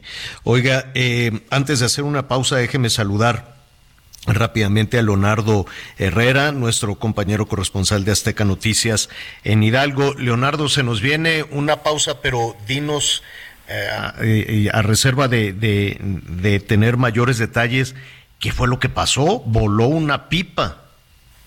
Así es, Javier, ¿cómo te va? Buenos días, saludos a Anita Lomelí y a eh, Miguel. Efectivamente, fue el fin de semana en una gasolinera ubicada aquí en la comunidad de Iturbe, en el municipio de Tula, en Hidalgo, cuando ocurrió esta explosión. Fueron tres, para ser precisos, tres explosiones que se originaron por la fuga de gas de una pipa que cargaba en el lugar. Esto detonó la contingencia que dejó un saldo de dos muertos, cuatro heridos, 16 vehículos calcinados, este, cuatro de ellos de carga y eh, los restantes particulares y una tienda de conveniencia totalmente colapsada. Las primeras investigaciones de la Procuraduría confirmaron eh, que la fuga de gas de la pipa incluso llegó hasta la carretera Tulatla-Huelipan en ambos carriles y de no ser por la habilidad también de los eh, trabajadores de la estación y de eh, y de personas que se encontraban ahí que fueron las que alertaron de la fuga de gas, la tragedia hubiera sido mayor, Javier, porque en la estación lo que hicieron los trabajadores fue activar los protocolos de emergencia y cerrar las válvulas para que no llegara la gasolina a las estaciones despachadoras, mientras que por el lado de algunos automovilistas que circulaban, pues alertaron a las personas que salieron barbaridad. literalmente corriendo. Oye. ¿y se sabe quién es la identidad de las personas que murieron? Mira, la- el conductor y el eh, copiloto de la pipa son los que fallecieron en el lugar. Qué Ellos barbaridad. son los que los que lamentablemente perdieron la vida. Leonardo, te agradecemos, te agradecemos el reporte. Leonardo Herrera, nuestro compañero corresponsal de Azteca Noticias. Te vemos y te escuchamos hoy por la noche. Así es, Javier. Allá nos vemos y nos escuchamos. Saludos. Gracias. Hacemos una pausa y volvemos. Conéctate con Miguel Aquino a través de Twitter, arroba Miguel Aquino. Toda la información antes que los demás. Burrow is a furniture company known for timeless design and thoughtful construction and free shipping, and that extends to their outdoor collection. Their outdoor furniture is built to withstand the elements, featuring rust-proof stainless steel hardware, weather-ready teak, and quick-dry foam cushions. For Memorial Day, get 15% off your Burrow purchase at burrow.com slash ACAST and up to 25% off outdoor. That's up to 25% off outdoor furniture at burrow.com slash ACAST. Ya volvemos. Todavía hay más información. Continuamos. Bueno, este, este fin de semana, pues ya escuchábamos hace un momento muchísima, muchísima actividad política, pero hubo el eh, sábado, el sábado fue un día, el Día Mundial de, mm, del Cáncer. ¿Por qué se ponen estas fechas? ¿Por qué se ponen estos días? Uno pensaría que eh, se deberían de buscar días de celebración, días de fiesta, días que nos puedan reconciliar, ¿no? O días que nos hagan ver con mayor optimismo el futuro. Pero también es cierto que hay que eh, poner estos, eh, es- estos días para porque no podemos ignorar, porque no podemos suponer que las cosas eh, han cambiado o por- no podemos esperar únicamente eh, milagros en diferentes temas, ¿no? Por ejemplo, en los temas de salud, los temas de seguridad, los temas de educación, tres pendientes fundamentales que venimos arrastrando desde hace muchísimo tiempo en nuestro país. No es un asunto privativo de esta administración, es un tema en el cual por alguna u otra razón no hemos podido darle no hemos podido darle la, la vuelta. En un ratito más vamos a platicar también con algunos, eh, con algunos especialistas, en particular con el doctor Javier eh, Tello. Él tiene además un libro que se llama La tragedia del desabasto que es importante echarle ahí un ojo, sobre todo a esta reflexión y la investigación que hacen, que hacen algunos especialistas. Y lo estamos buscando em, porque, vaya, sabemos que en la toma de decisiones nadie, ningún, ninguna persona, incluido, incluido López Gatel, y mire hacia dónde nos llevó López Gatel con este tema de la pandemia, pero yo quiero que suponer que nadie actúa de mala fe todo mundo que tiene una responsabilidad en sus manos actúa de acuerdo a sus posibilidades y de acuerdo a su, a su talento, ¿no? Y de acuerdo a, a lo que perciben y, y en muchas ocasiones elegir es renunciar. Cuando yo digo elegir es renunciar es que tienes un presupuesto, el presupuesto que te asignan y tú decides a qué a qué, en qué lo vas a utilizar, ¿no? En el caso de educación, por ejemplo, tú decides si lo vas a utilizar en el pago de nóminas o lo vas a, a utilizar de una manera eficiente o lo vas a utilizar en las campañas, ¿no? Elegir es renunciar. Tú quieres utilizar el dinero como una ventaja electoral, como una ventaja política, bueno, pues vas a dejar descobijado a otro sector. Y en el caso de la salud puede ser igual. ¿Cómo vas a utilizar, en qué vas a utilizar el dinero? En medicamentos que por una decisión que tomaste em, eh, al, al inicio de la actual administración, Vimos que resultó contraproducente, vimos que has gastado más, vimos que acercarte a Naciones Unidas le tenías que dar ahí un pago adicional para que te consiguiera las medicinas, curiosamente, en el mismo sitio al que habías renunciado, que era México, ¿no? Y si no compras las medicinas para eh, el cáncer, seguramente ese dinero lo estás gastando en otra cosa. Aquí entonces no son casualidades, no son, no son de quiero suponer, quiero suponer que los responsables de toda esta administración de la salud pública no se levantan con el ánimo de ahora voy a fastidiar a toda, a toda la población. Aquí estamos hablando de decisiones, decisiones políticas, decisiones electorales y decisiones basadas también con tu conocimiento del área, porque vamos a ser honestos, lo decíamos al inicio del programa, cada seis años hay una reinvención del país y pones a tomar decisiones a personas que aceptan con mucho entusiasmo y además con algo de narcisismo también, pero que, em, que no tienen la más remota idea de cómo van a solucionar ese problema, esa ecuación. ¿En dónde estamos en el tema del cáncer?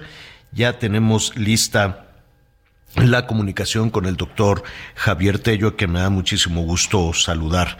Javier, ¿cómo estás? Muy buenas tardes. Javier, ¿cómo les va? Muy buenas Bien. tardes. Bien, buenas tardes. Estábamos tratando de poner en contexto por qué tenemos esto, estas, eh, estas eh, fechas, como la del sábado pasado, el Día Internacional para reflexionar sobre el cáncer, y pues nos encontramos que este es un asunto que deliberada o, accidentalmente eh, está muy abandonado en México. Sí, y mira, lamentablemente, hoy publico yo en, ahí en, en el portal de la lista un análisis sobre lo que debería representar este Día Mundial del Cáncer en México, ¿no? Y bueno, creo que antes que nada, y esto es algo que no nos vamos a, a quitar, lo que, lo que más ruido ha hecho, y por razones obvias, Javier, ha sido el desabasto de medicamentos que ha tenido un impacto directo en los pacientes oncológicos, mucho más en los pacientes pediátricos, en los niños con cáncer. Entonces, bueno, creo que esto lo, han- lo hemos comentado ya eh, bastante, lo he pu- puesto en la tragedia del desabasto, pero pero eh, hay muchos otros detalles. Y mira quiero empezar desde el principio no desde el hecho de que y yo les pregunto a ustedes y a tu auditorio no ¿Cuándo fue la última vez que escuchamos de una de estas campañas que solíamos hacer para detección de cáncer cervicuterino, para detección de cáncer de mama? ¿Dónde están anunciados en televisión y en radio de toda la pauta que, que, que tú escuchas en cada momento que estás ahí en tu cabina? ¿En dónde están los anuncios para que las mujeres vayan a hacerse mastografías gratuitas, etcétera, no? Este tipo de cosas han, han cambiado. Yo recuerdo hace aproximadamente 10 años una campaña que había para detección masiva de cáncer de próstata también. Es algo que no hemos escuchado. Pasando por las vacunas. ¿Dónde estamos a nivel de vacunación contra virus de papiloma humano? Que, Javier, es una vacuna que previene un tipo de cáncer. ¿sí? Se ha demostrado que las mujeres que han sido vacunadas e inmunizadas en Escocia, por ejemplo, donde los varones y las mujeres son vacunados contra el papiloma ah, humano, eh, evidentemente se ha disminuido el número de cáncer eh, de, de pacientes con cáncer cervicuterino, ¿no? Luego vámonos a la atención, en donde, bueno, el, el presupuesto a los eh, hospitales de alta eh, especialidad ha disminuido en 37% para 2023. Es decir, los hospitales donde se pudiera llevar a cabo tratamientos de pacientes con cáncer o el mismo Instituto Nacional de Cancerología están sufriendo los embates de pri- primero su ejercicio presupuestal y después asignaciones que le son menores. ¿Esto a dónde nos lleva, Javier?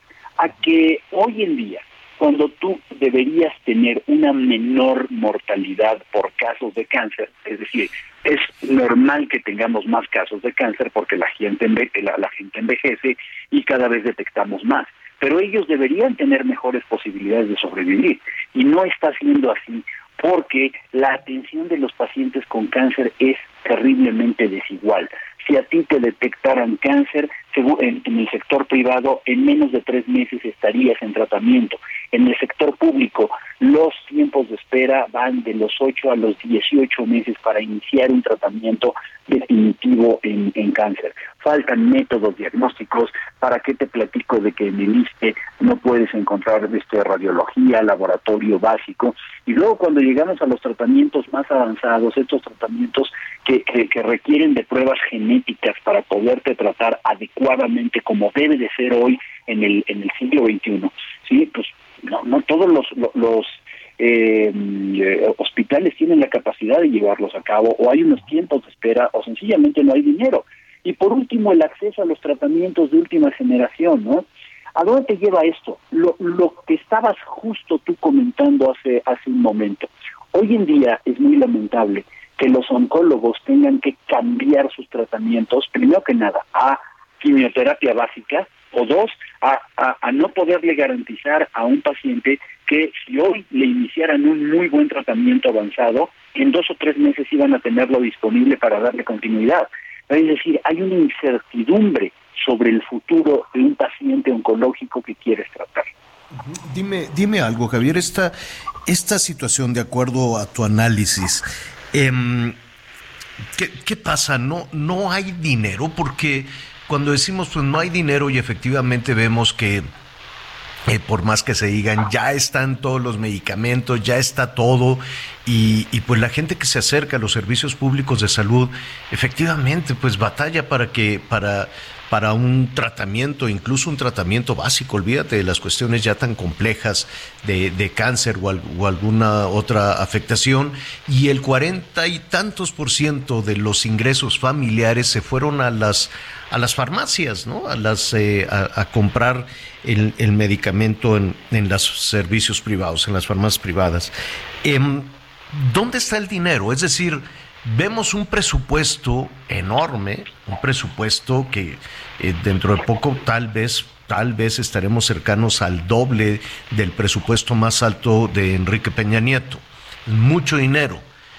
¿Por, por qué seguimos teniendo estas, estas fallas? ¿Por qué no hay medicinas? ¿Por qué no hay tratamientos? ¿Por qué las citas para atender a la población son tan largas? Yo sé que hacen esfuerzo en el, los las profesionales eh, de, de- de salud, las enfermeras, los doctores del Seguro Social, del ISTE, en fin.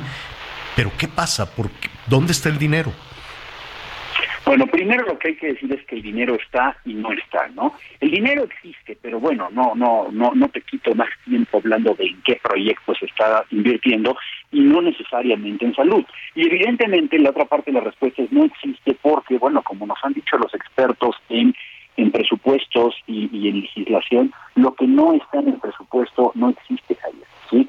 Entonces, cuando tú recortas presupuesto o haces deliberadamente un subejercicio, ¿cómo puedes hacer un subejercicio del presupuesto? Bueno, primero haciéndote, perdón, no encuentro otra palabra, haciéndote tonto para entregar las cosas, ¿no? Algo que existe, que está aprobado, que yo pudiera adquirir para mi hospital, tardan, tardan y tardan y tardan en entregármelo, ¿no? Dos, me ponen muchísimos problemas, por ejemplo, para surtir algún medicamento. Vemos que cuando se quiere acceder a medicamentos de última generación para los pacientes con cáncer, realmente es un martirio eh, administrativo para los médicos que tienen que justificar, tienen que hacerse comités enormes y todo. Y esto pues nos marca una injusticia, porque, y no quiero decir que esté mal, no, está bien lo que están haciendo en las Fuerzas Armadas.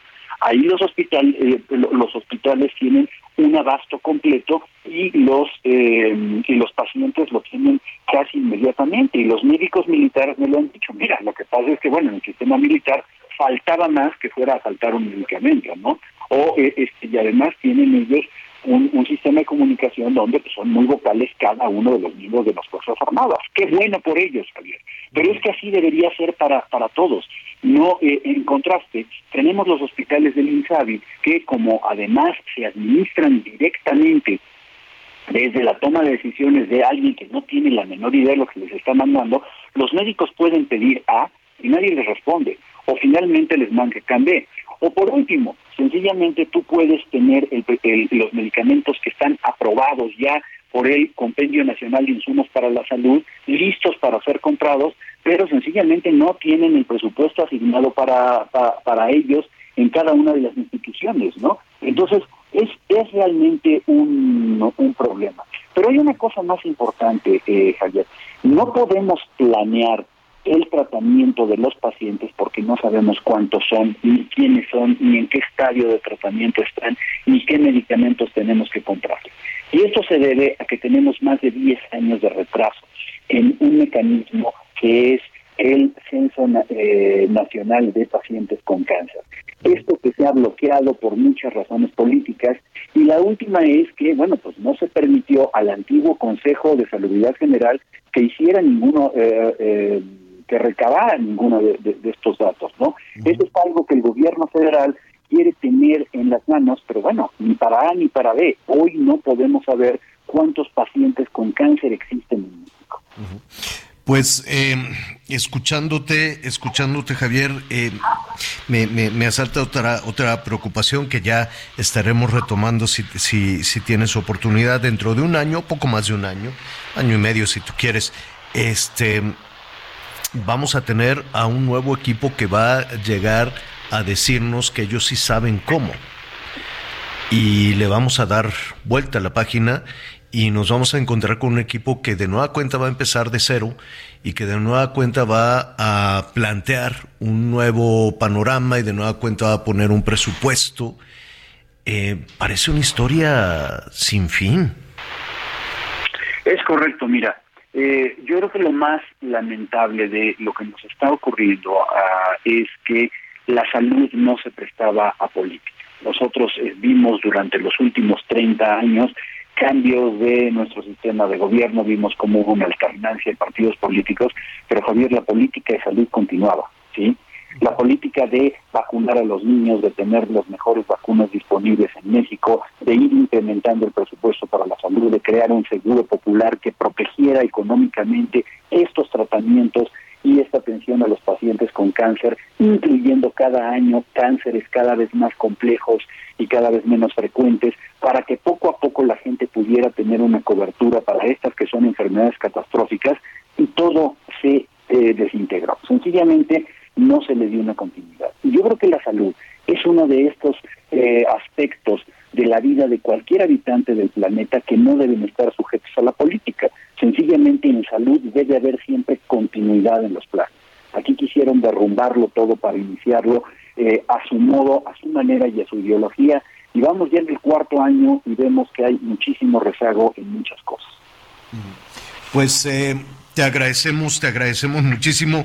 Em, Javier, no, no nos quisiéramos quedar con esa sensación de que todo está perdido para quien hoy le están detectando un cáncer. Eh, es, es- es terrible, ¿no? Eh, imaginarnos a una persona con carencias, a un jefe de familia, a una jefa de familia que dice, no, yo no me quiero ir a checar porque qué voy a hacer si tengo que sacar adelante a los míos. ¿Qué les dirías?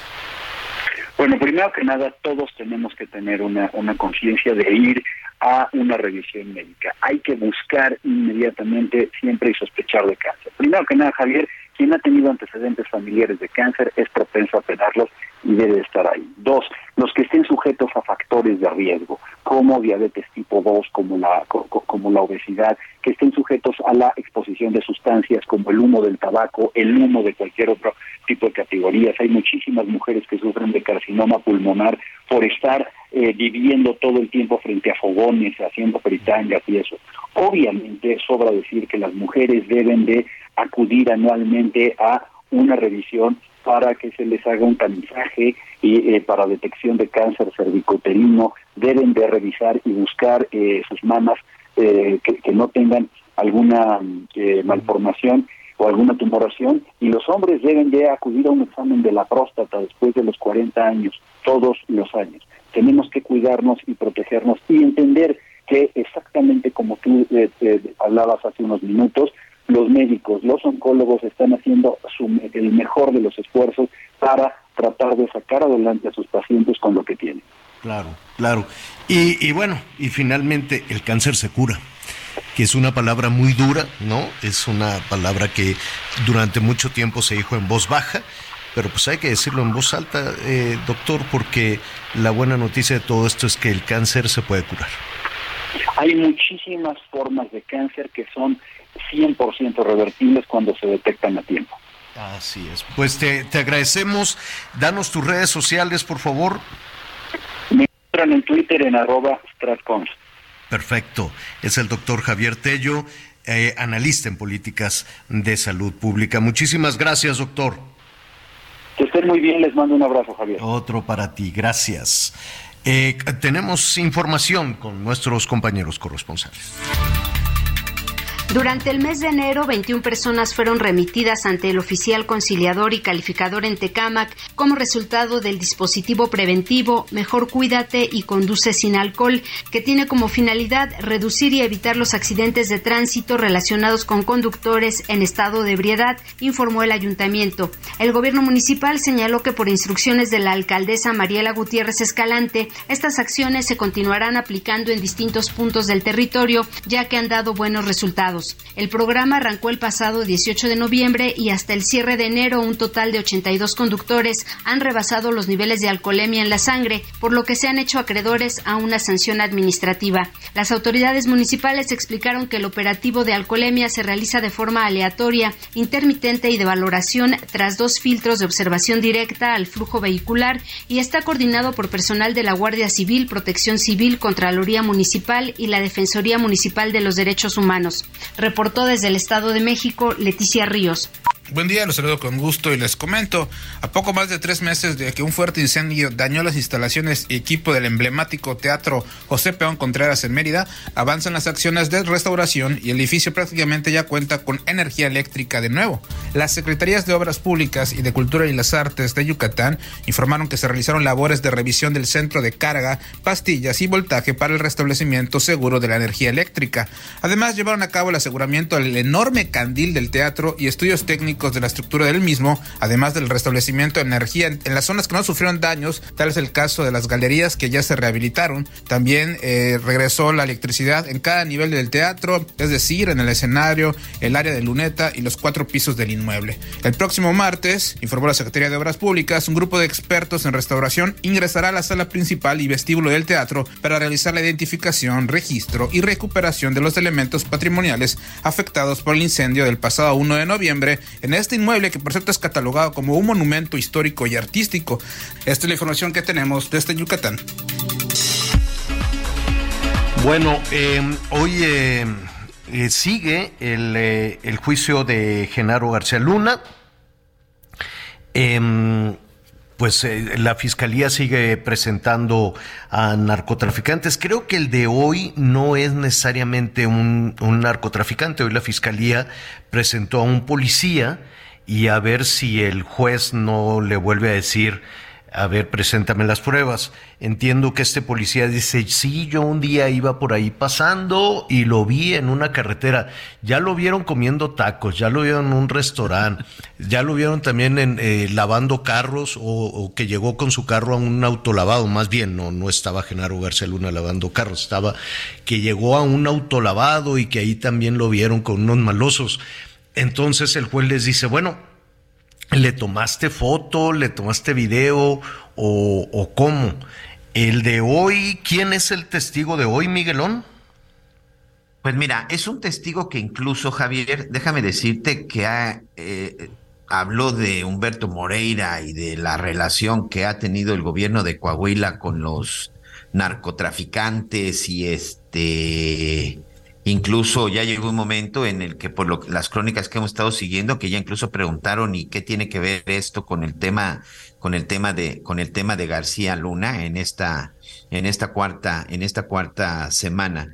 Supuestamente es un contratista, este, que tenía que ver incluso con Humberto, Humberto Moreira, un personaje de apellido, de apellido Villarreal. Pero el hecho es que sí, hasta el momento no ha quedado claro cuál es la supuesta relación o en determinado momento lo que pudiera tener o lo que tendría que ver con el caso García. Lo que sí es un hecho es que hasta el día de hoy, y una cosa que ya comprobó o que ya dijo el juez es, ok, perfecto, pues ahí, en es- ahí están sus dichos, y, y, pero algo que es muy claro, los dichos solo son serios y creíbles si se tiene alguna prueba, porque también sabes que hubo un señalamiento contra el periódico El Universal, en donde también hay un testigo que es incluso el que quieren subir de última hora, es ahí una discusión que se tiene con la defensa, en donde dicen que García Luna le pagaba mucho dinero a este, a este diario, al Gran Diario de México, supuestamente para no sacar cosas negativas, pero bueno, pues por ahí ya también el juez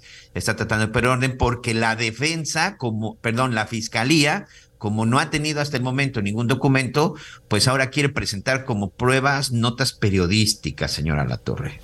Pero, y en esa nota que, eh, o sea, no, no entiendo la, la acusación contra un periódico nacional y, y, o sea, ¿qué tiene que ver?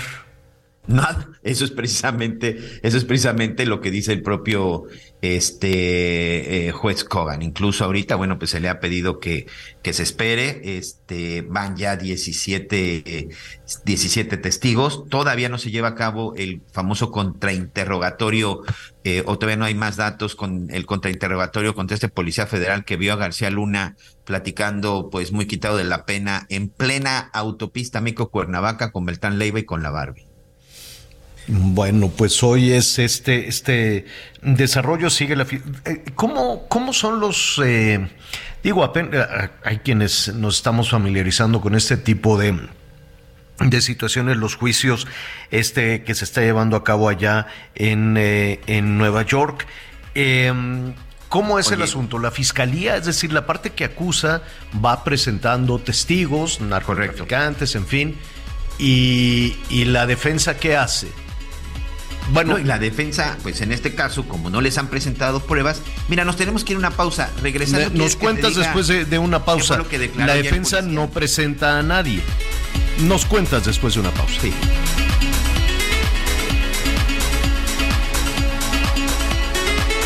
Conéctate con Ana María a través de Twitter, arroba Anita Lomelí. Sigue con nosotros. Volvemos con más noticias. Antes que los demás. Todavía hay más información. Continuamos. Las noticias en resumen. El gobernador de Oaxaca, Salomón Jara Cruz, fue electo como nuevo presidente de la Conferencia Nacional de Gobernadores. Un sujeto identificado como Jonathan N, de 27 años, fue detenido por rociar con gasolina a su hermana de 21 años de edad y prenderle fuego en Ecatepec, Estado de México. Según los reportes, el agresor se encontraba bajo los efectos de alguna droga cuando atentó contra la vida de su propia hermana, quien tuvo que ser trasladada a un hospital en helicóptero. Policías de Tlajomulco de Zúñiga en Jalisco localizaron en el fraccionamiento La Arbolada una casa de seguridad de un grupo de secuestradores.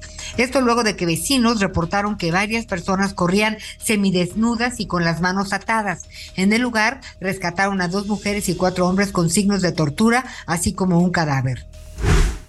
Un informe de la Asociación Nacional de Empresas de Rastreo y Protección Vehicular reveló que seis de las diez entidades con mayor número de reportes de robo de vehículos tuvieron un incremento en el primer mes de 2023 respecto a enero de 2022. Los estados con más incidencia fueron Estado de México, Jalisco, Puebla, Guanajuato, Veracruz y Michoacán. El mundo de la moda en mueble está en movimiento en Expo Mueble Internacional, la feria líder de muebles y decoración en América Latina. Encuentra lo último en tendencias, diseño y calidad en muebles para el hogar, oficina, jardín, infantil, decoración, entre otros. La cita es del 15 al 18 de febrero en Expo Guadalajara. Regístrate en www.expomuebleinternacional.com.mx. Bueno, eh, le comentábamos que estamos entrando a la tercera semana, si no me equivoco, tres de, no sé, se estima, se, se anticipa que podrían ser ocho semanas en el juicio de, de Genaro García Luna y la fiscalía, la parte acusadora, pues sigue eh, presentando a sus testigos, Miguel. Así es, Javier, sigue presentando testigos, en total ya van 17. Ahorita es muy interesante lo que está sucediendo con este testigo, que este no es narcotraficante, sino que este es un, vamos a llamarle un policía, ¿no? Es la cuarta semana y es el día 11 de audiencias. Bueno, resulta que este personaje que la semana pasada, bueno, pues ya habíamos escuchado su, su declaración. Es un ex policía eh, judicial federal, ni siquiera federal de caminos, porque no perdón, ni siquiera de la Agencia Federal de Investigaciones, porque no formó parte de eso. Yo te, te voy a explicar por qué. Bueno, este personaje, que es el oficial Cañedo Zabaleta, que está siendo interrogado ya por la defensa, había dicho que un día él iba circulando por la autopista México-Cuernavaca y que parado sobre la carretera vio a Genaro García Luna, a Arturo Beltrán Leiva y a la Barbie platicando sobre, sobre uh, platicando ahí en la autopista. Él iba circulando. Pero también dice, y vi que los escoltas de Genaro García Luna estaban sometidos y que ahí estaban platicando muy amenamente en plena autopista México-Cuernavaca. César de Castro, el defensor de Genaro García Luna, en el interrogatorio le preguntó, ¿cómo sabes que eran estos personajes? Dice, porque Genaro García Luna, este, bueno, pues había trabajado yo y decirte, Javier, que para la época y el año en el que dice que él los vio, todavía, pues solamente en las áreas de inteligencia, se tenían imágenes de, Edgar Valdés Villarreal a Barbie, ¿no? El hecho es de que él dice que ahí los vio sometidos, pero también dice que estaban platicando tranquilamente. ¿Por qué quiero hacer referencia a esto? Porque en el momento del cuestionamiento ya no está tan seguro que se trataba de personajes como la Barbie o como personajes de, de, de los Beltrán Leiva. Uno. Dos. Cuando se le cuestiona si él tiene algo en contra de Genaro García Luna, porque cuando Genaro García Luna llegó a la AFI, él es uno de los muchos policías judiciales federales que fueron dados de baja. Él dice que nunca estuvo de acuerdo con la desaparición de la Policía Judicial Federal y de la unificación de la Agencia Federal de Investigaciones y Federal de Caminos. Es decir, lo que está tratando la defensa es demostrar que sí tiene un objetivo personal porque en determinado momento Genaro García Luna, cuando llega a estas corporaciones policíacas, él eh, retira, como bien sabemos, a muchos policías que no habían podido acreditar, pues ni siquiera una, una capacitación.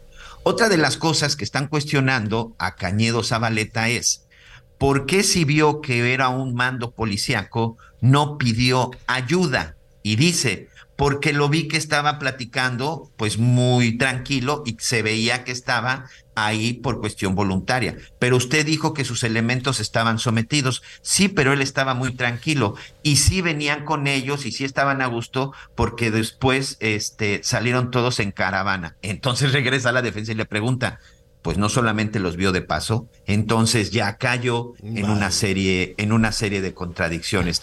Ese es el, el, uno de los grandes problemas que están sucediendo con estos testimonios, porque al final siguen siendo testimonios que no tienen estos, estos sustentos, estos fundamentos, ni de video, ni de audio, ni fotográfico, ni nada por el estilo.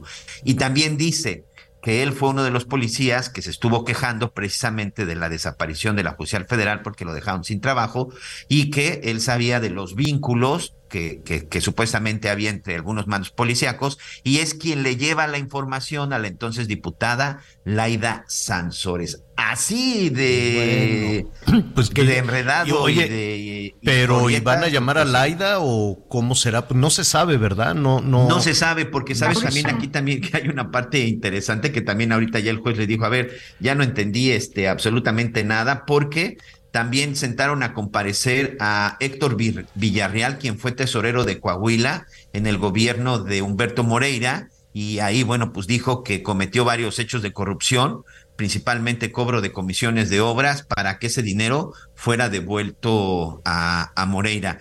¿Qué tiene que ver con el caso García Luna? Pues dime tú. No, yo creo que...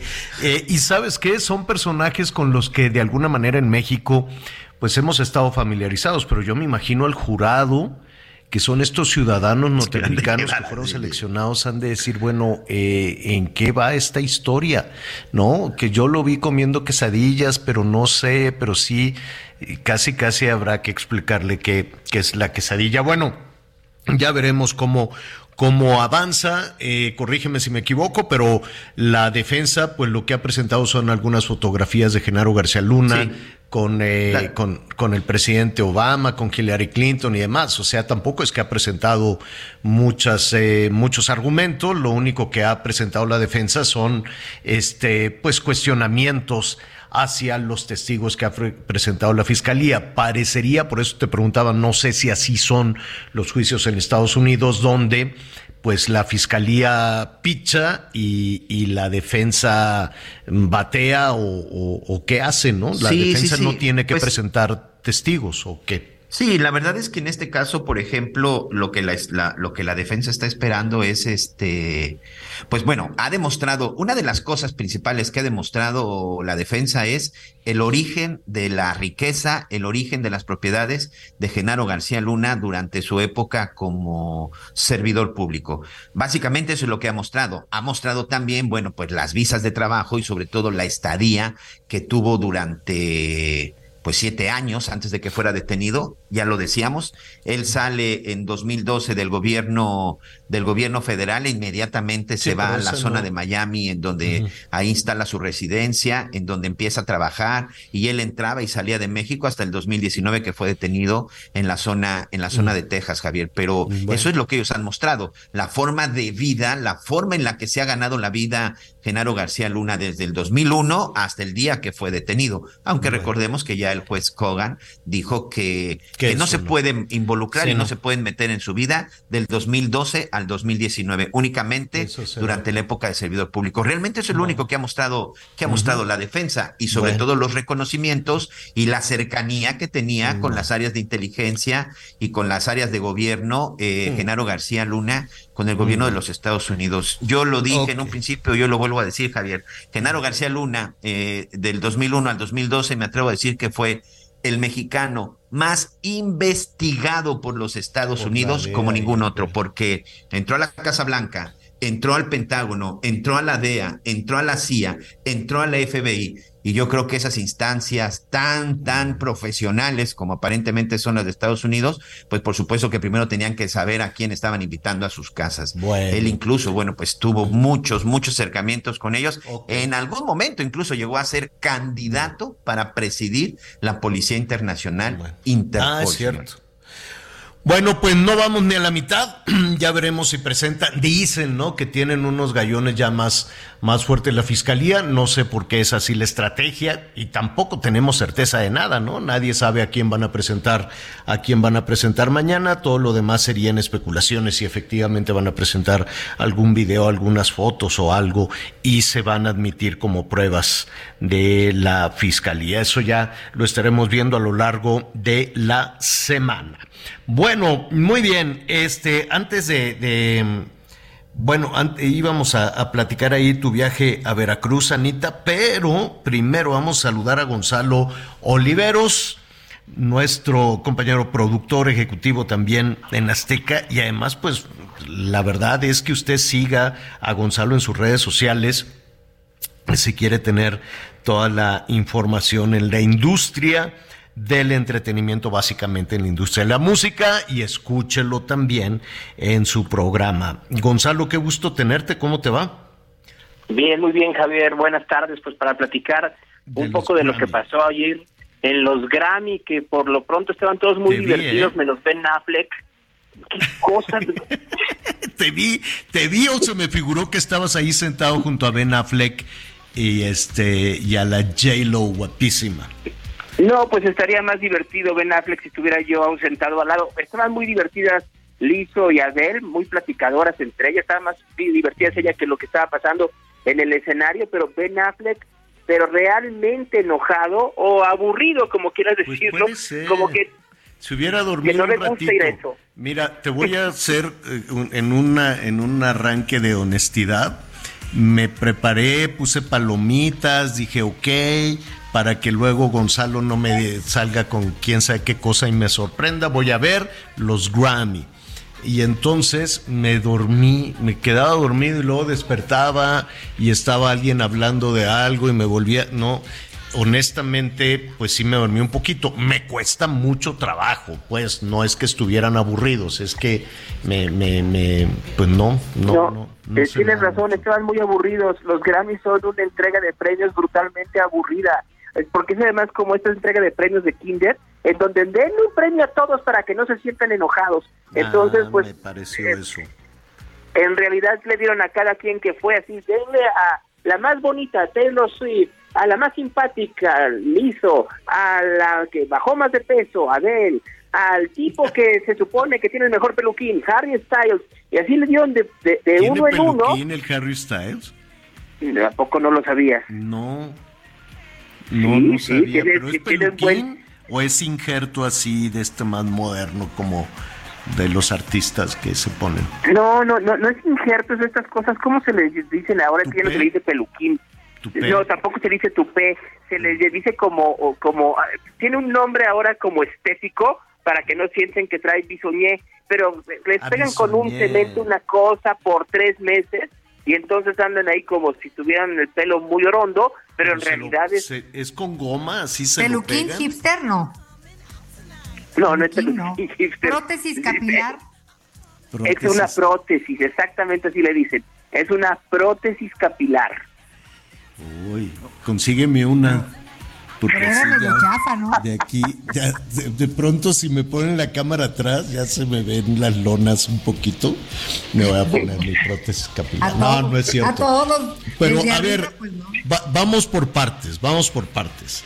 ¿Qué es el Grammy, Gonzalo? A ver, es el premio que da la industria, bueno, la Asociación eh, Discográfica norteamericana, de la industria discográfica norteamericana, en pocas palabras, de la industria de la música, a sus miembros, a los que componen música, a los que interpretan música, a los que componen música, etcétera, etcétera, etcétera. En pocas palabras, es la industria premiando a la industria para que la gente vea que aún existe la industria, en pocas palabras. Ok. ¿Y les dan a quién? ¿A los que más venden? ¿O a los más escuchados? ¿O a los que son políticamente correctos? Fundamentalmente lo mismo que va a pasar en el Oscar, los que más venden, los que van a atraer más escuchas a plataformas digitales y a conciertos, a los más famosos. Entonces, ahí lo que tienes que hacer es un balance para evitar verte muy cargado hacia un género musical cuando hay otros que puede ser que a Si nivel así, internacional... Bad Bunny, Bad Bunny se hubiera llevado todo. No, es que es a lo que voy. Tienes que hacer un balance para que entonces no sea todo que se lo lleve Bad Bunny y que tampoco dejes descuidado al country, que es una de las eh, ramas de la industria, de los géneros en la industria musical norteamericana más poderosos. Si bien Bonnie Raitt, que ayer eh, se quedó con cara de a poco me lo gané yo, eh, no es tan conocida a nivel internacional, en los Estados Unidos es una mega. y Es, es como si, si estuvieras eh, premiando a Alejandro Fernández o a Vicente Fernández, para que te des una pequeña O idea. sea, es de regional americano. Así es, exactamente. Entonces sí, tienes que premiar al de regional americano, que es el country, tienes que pre- premiar al de música urbana, tienes que premiar al de hip hop, tienes que premiar al de pop, tienes que premiar al de al de indie, tienes que premiar al de música electrónica, tienes que premiar a los que están con la comunidad LGBTQ más más más Q, etcétera, etcétera. Entonces, para cubrir todo ese espectro, tienes que tratar, debes de tratar de hilar muy fino para que no parezca que te estás yendo de un lado o cargando hacia otro. Eh, también fue, es, es todo un discurso, a mí me, me, me queda claro que, se ha avanzado muchísimo sobre los patrones estéticos, ¿no? Eso, eh, esas, es- esos temas eh, que producen incluso muchísima ansiedad entre las más jovencitas y los más jovencitos en términos de delgadez o de obesidad, ¿no? Eh, qué bueno que se avanza sobre eso.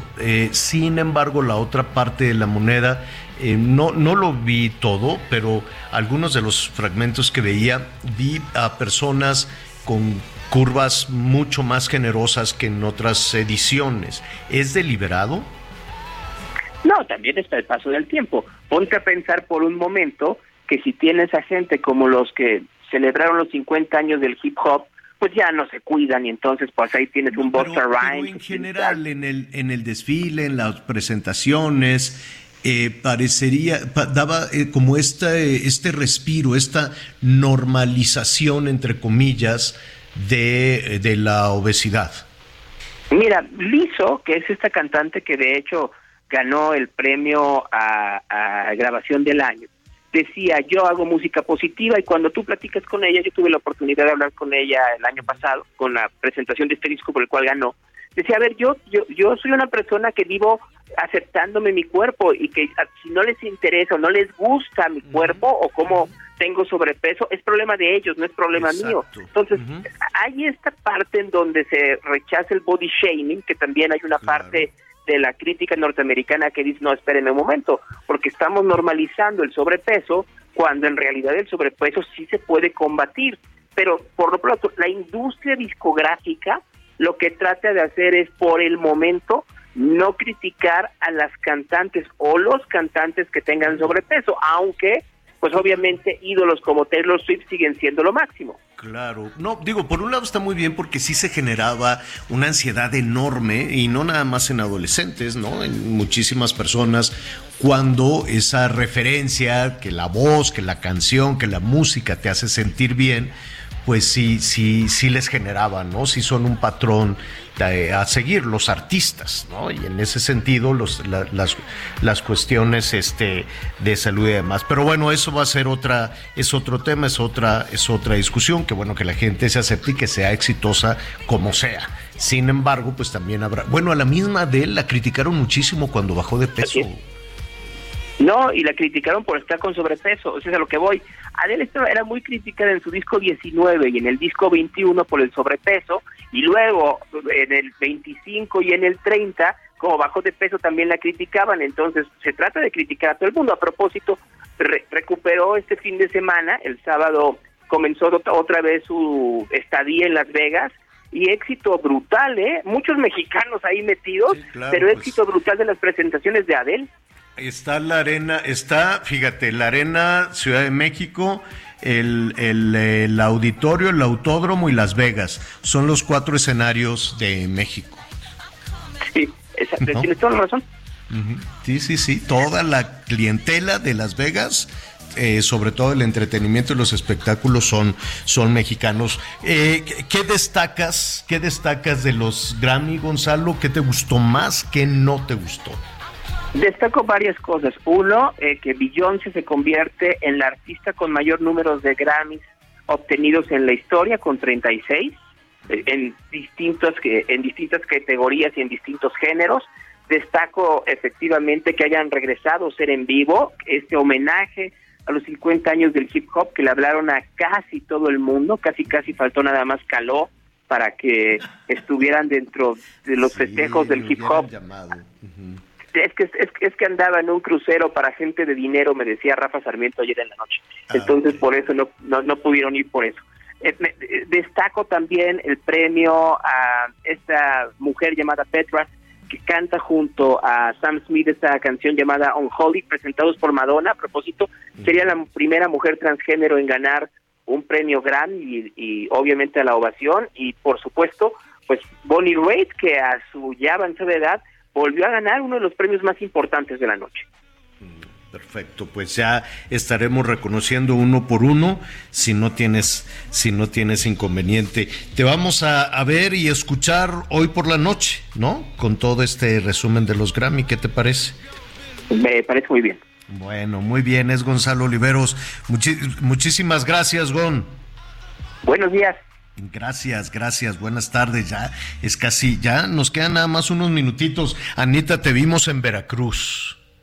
Pues ahí les venía yo cargando su tamal zacahuil, que es un tamal que puede llegar a medir hasta 5 metros. Qué bueno La que no ya llegó les estaré porque ya platicando, es la estamos a régimen. veracruzana, mande. Ya, qué bueno que no llegó porque ya se acabó el tamal, se acabó el- la rosca de reyes.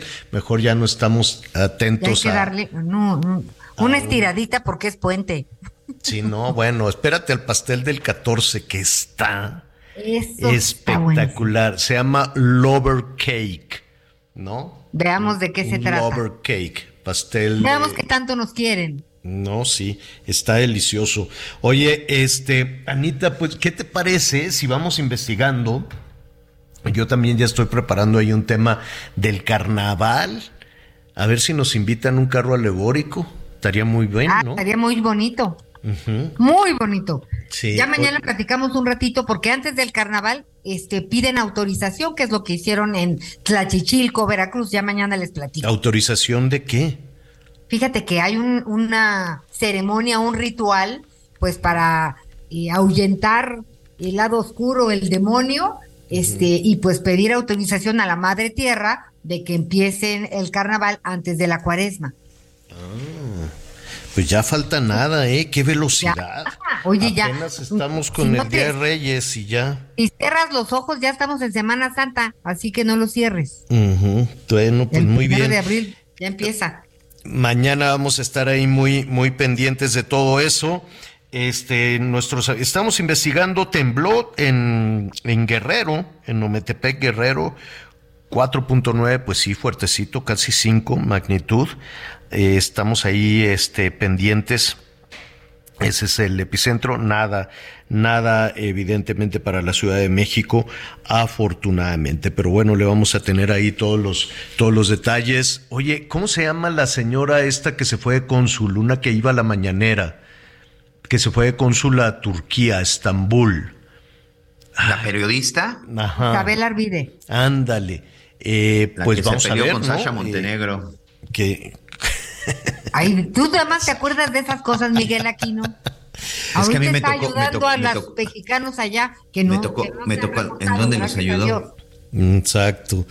Oye, saludos a Sasha Montenegro también, por cierto. Bueno, le vamos a tener todo el resumen de toda esta situación de los terremotos en Turquía, del terremoto que afectó también a Siria, un asunto terrible, terrible, terrible, porque cada minuto que, que pasa va avanzando también el reporte, el reporte de las víctimas. De todo eso le vamos a hablar este hoy, hoy por la noche. Anita Lomelí, muchísimas gracias.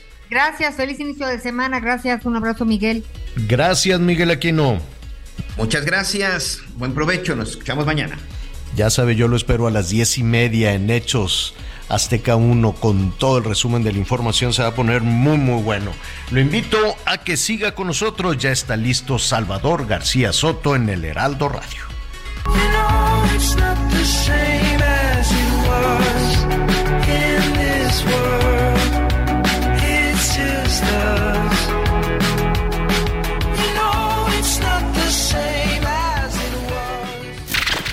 Gracias por acompañarnos en Las Noticias con Javier. Ahora sí ya estás muy bien informado.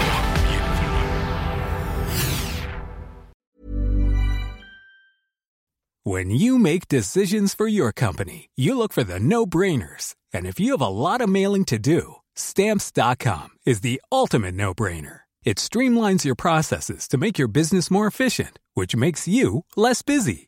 Mail checks, invoices, legal documents, and everything you need to keep your business running with stamps.com. Seamlessly connect with every major marketplace and shopping cart. Schedule package pickups and see your cheapest and fastest shipping options from different carriers with rates up to 89% off USPS and UPS rates. And with the stamps.com mobile app, you can take care of mailing and shipping wherever you are. Make the same no-brainer decision as over 1 million other businesses with stamps.com. Sign up with code program for a 4-week trial plus free postage and a free digital scale. No long-term commitments or contracts. That's stamps.com. Code program.